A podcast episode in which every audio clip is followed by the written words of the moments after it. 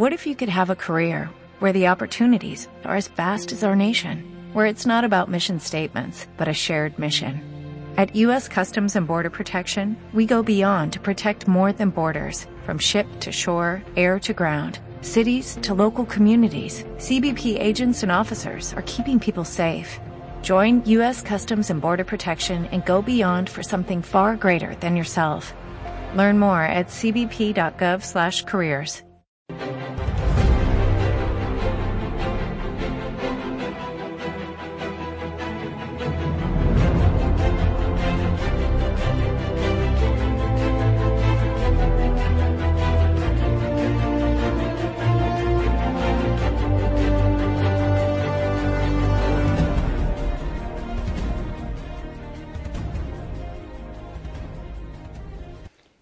Bienvenidos en este domingo 11 de enero de 2015 al informativo semanal de Magnífica Televisión, donde les ofrecemos toda la información de la Iglesia.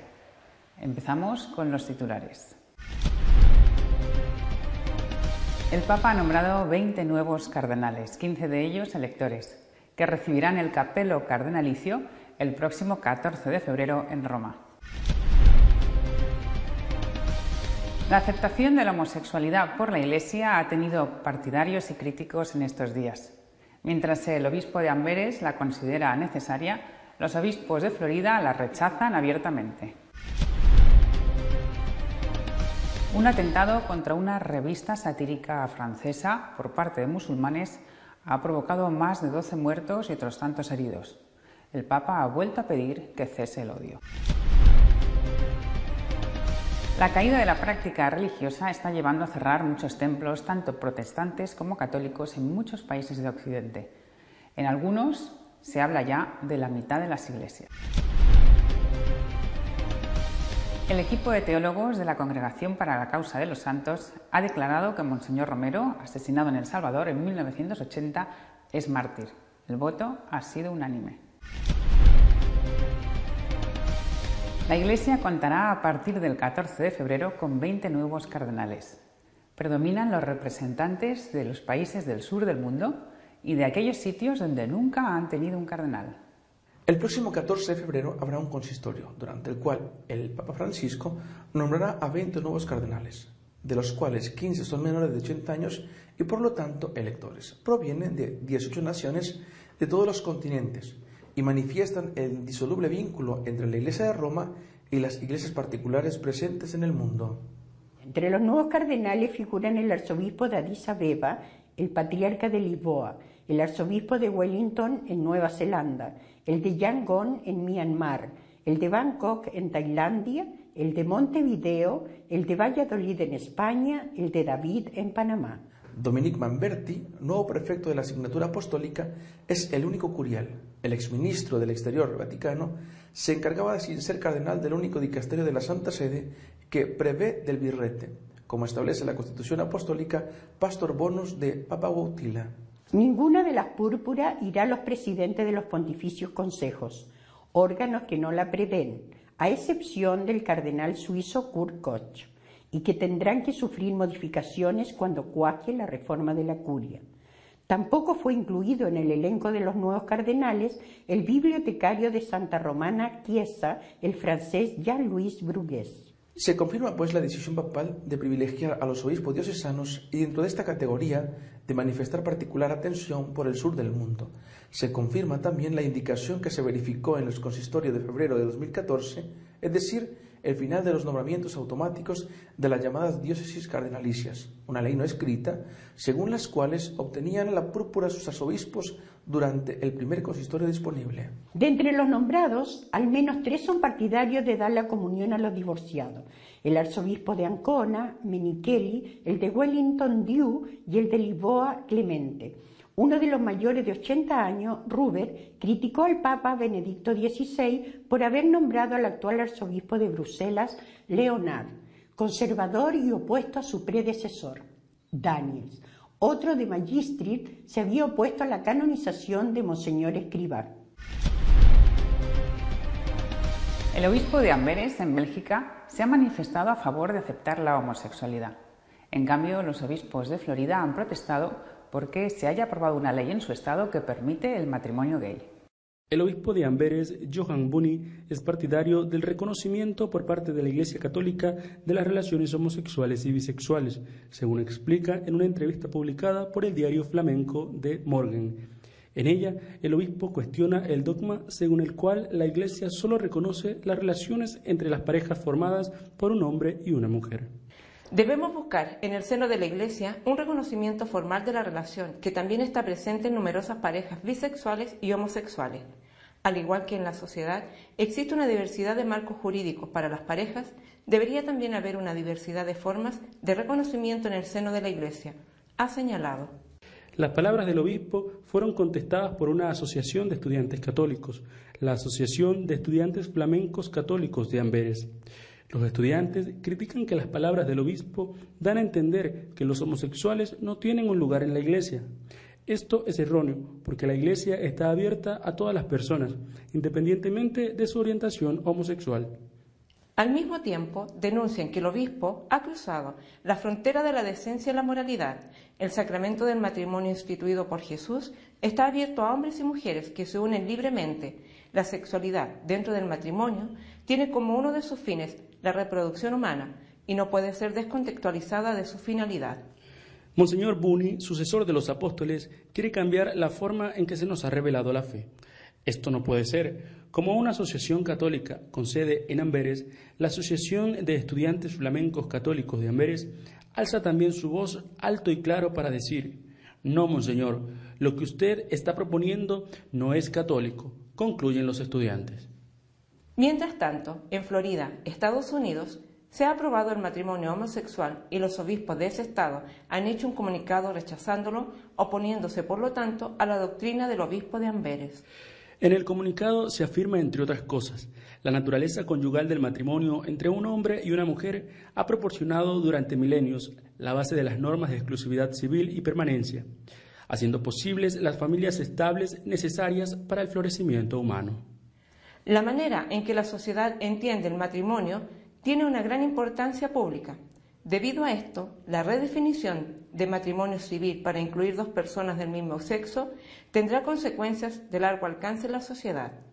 Tal cambio anticipa la idea de que el matrimonio consiste solo en una gratificación afectiva de los adultos que consienten, y tal redefinición del matrimonio no asegura el derecho que tiene un niño a tener una madre y un padre, y a ser criado en una familia estable, donde su desarrollo y bienestar se atienda de la mejor manera posible. Además de los efectos perturbadores previsibles, la imposición de esta redefinición del matrimonio amenaza tanto la libertad religiosa como la libertad de los individuos a la objeción de conciencia, como ya se ha visto en aquellos estados en que se ha redefinido el matrimonio para dar espacio a las parejas del mismo sexo. El matrimonio basado en la complementariedad de los sexos es la base sanguínea de la familia y la familia es la base de nuestra sociedad. La crisis que tristemente está experimentando la familia hoy en día se verá agravada por la imposición de esta redefinición del matrimonio.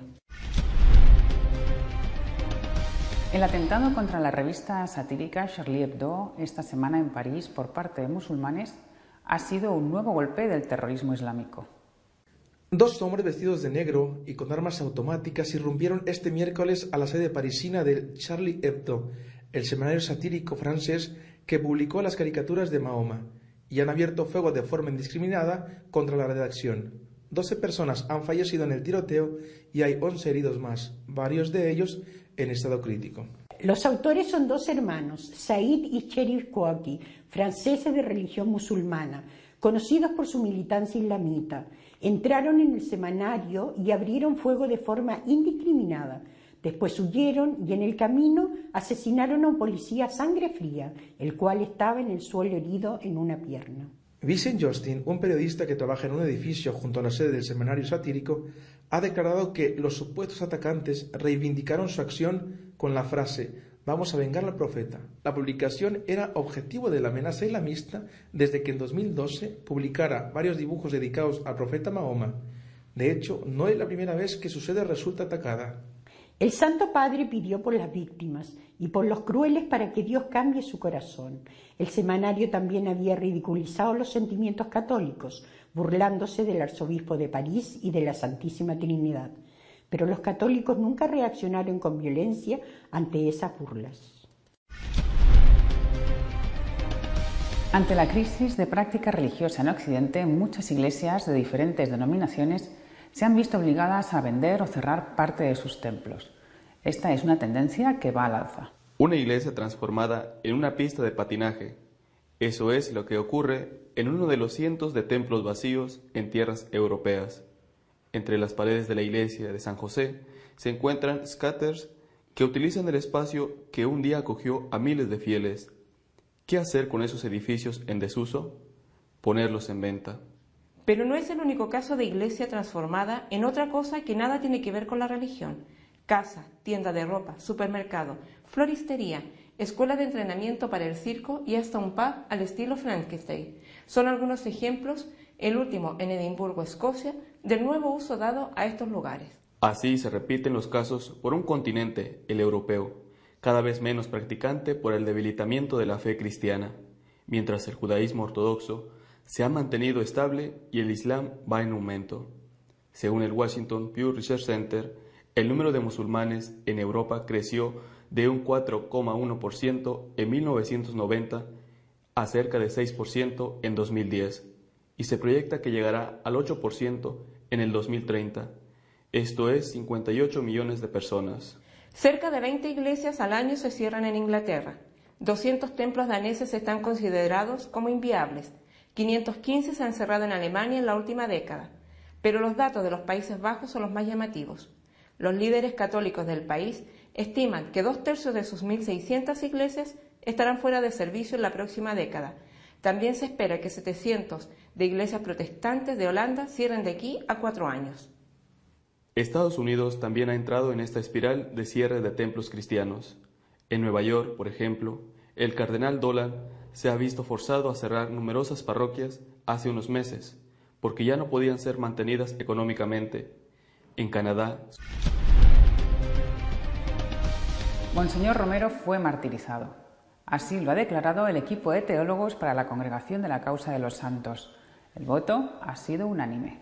Romero es mártir fue asesinado y no de un fidei. Lo repetía con voz débil Juan Pablo II en noviembre de 2003, al recibir a los obispos de El Salvador en visita a Telímina.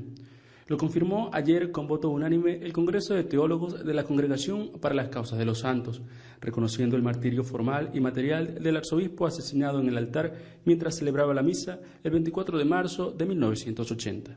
El reconocimiento del martirio de Romero confirma definitivamente que el arzobispo salvadoreño fue asesinado in odium fidei. Lo que impulsó a sus agresores no fue la simple intención de cancelar a un enemigo político, sino el odio contra el amor por la justicia y contra la predilección por los pobres, que Romero manifestaba como eco directo de su fe en Cristo y de su fidelidad al magisterio de la Iglesia.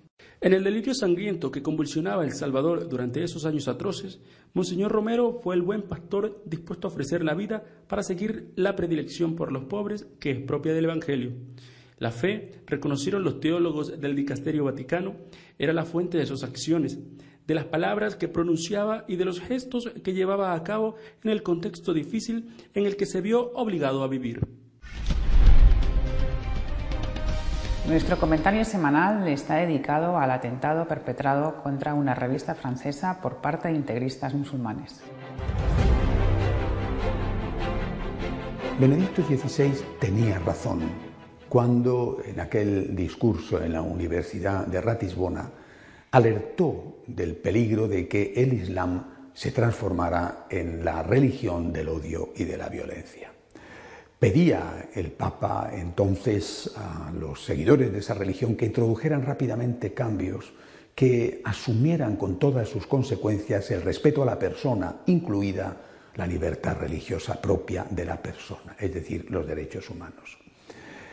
Aquello no fue entendido por la mayoría, no solamente en el campo del Islam, hay que ver las reacciones que tuvo la famosa Universidad Egipcia de Al-Azhar, sino las masas que se manifestaron en, tantísimos países musulmanes, desde Indonesia, Pakistán, tantos otros.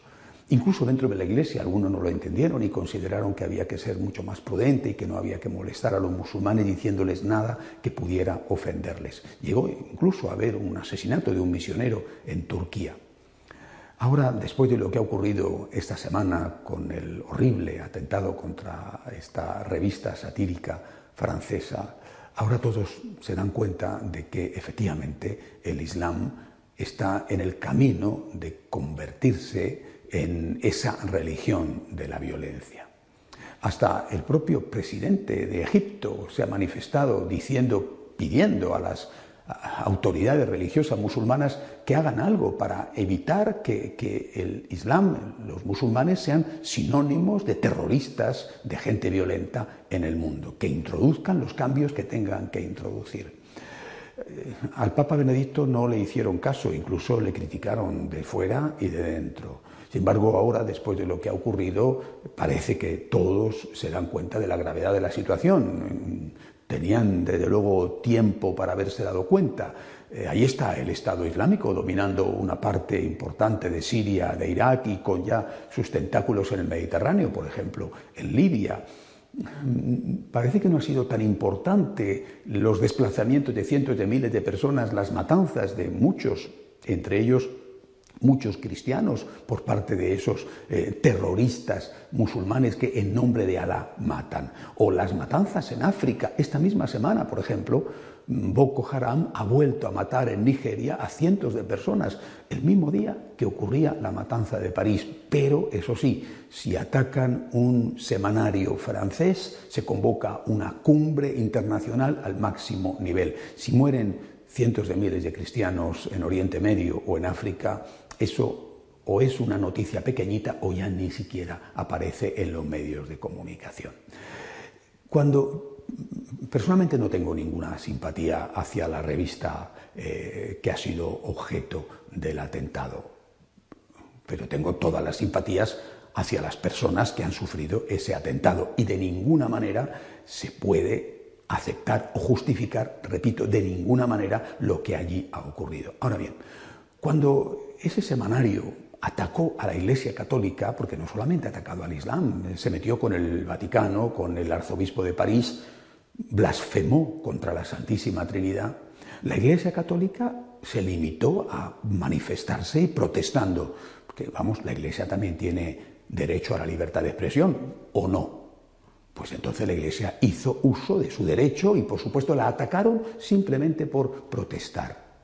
La acusaron de no tener respeto a la libertad de expresión. Repito, aquí parece que la libertad de expresión la tienen solamente unos y que los otros ni siquiera pueden protestar cuando les insultan y les atacan. Pero la Iglesia no fue más allá. No hizo lo que ahora los musulmanes que han escrito con el rojo de la sangre su venganza. Pero esto ha servido para ver quién es quién y no solamente para ver cómo es la Iglesia Católica y cómo son algunos de esos musulmanes. No solamente eso, sino también sirve para ver cómo es el laicismo, porque sería un error y una injusticia que nos fijáramos exclusivamente en lo que están haciendo los musulmanes radicales. En eso tenemos que fijarnos para condenarlo sin paliativos. Pero también tenemos que fijarnos en lo que están haciendo los laicistas radicales. Eh, es decir, ellos, amparándose en la libertad de expresión, insultan. Oiga, no es lo mismo un insulto que una bala, no cabe ninguna duda. Pero me parece a mí que las palabras del Papa Benedicto pidiendo a los musulmanes que asumieran los derechos humanos y el respeto a la persona, tienen que valer también para los laicistas. También los laicistas tendrán que asumir el respeto a la persona y tendrán que asumir que no está bien, amparándose en la libertad de expresión, insultar, ofender los sentimientos de personas o de instituciones que tienen legítimo derecho a verse respetadas. Insisto para que no quede ninguna duda, condeno absolutamente el atentado. No se puede justificar de ninguna manera.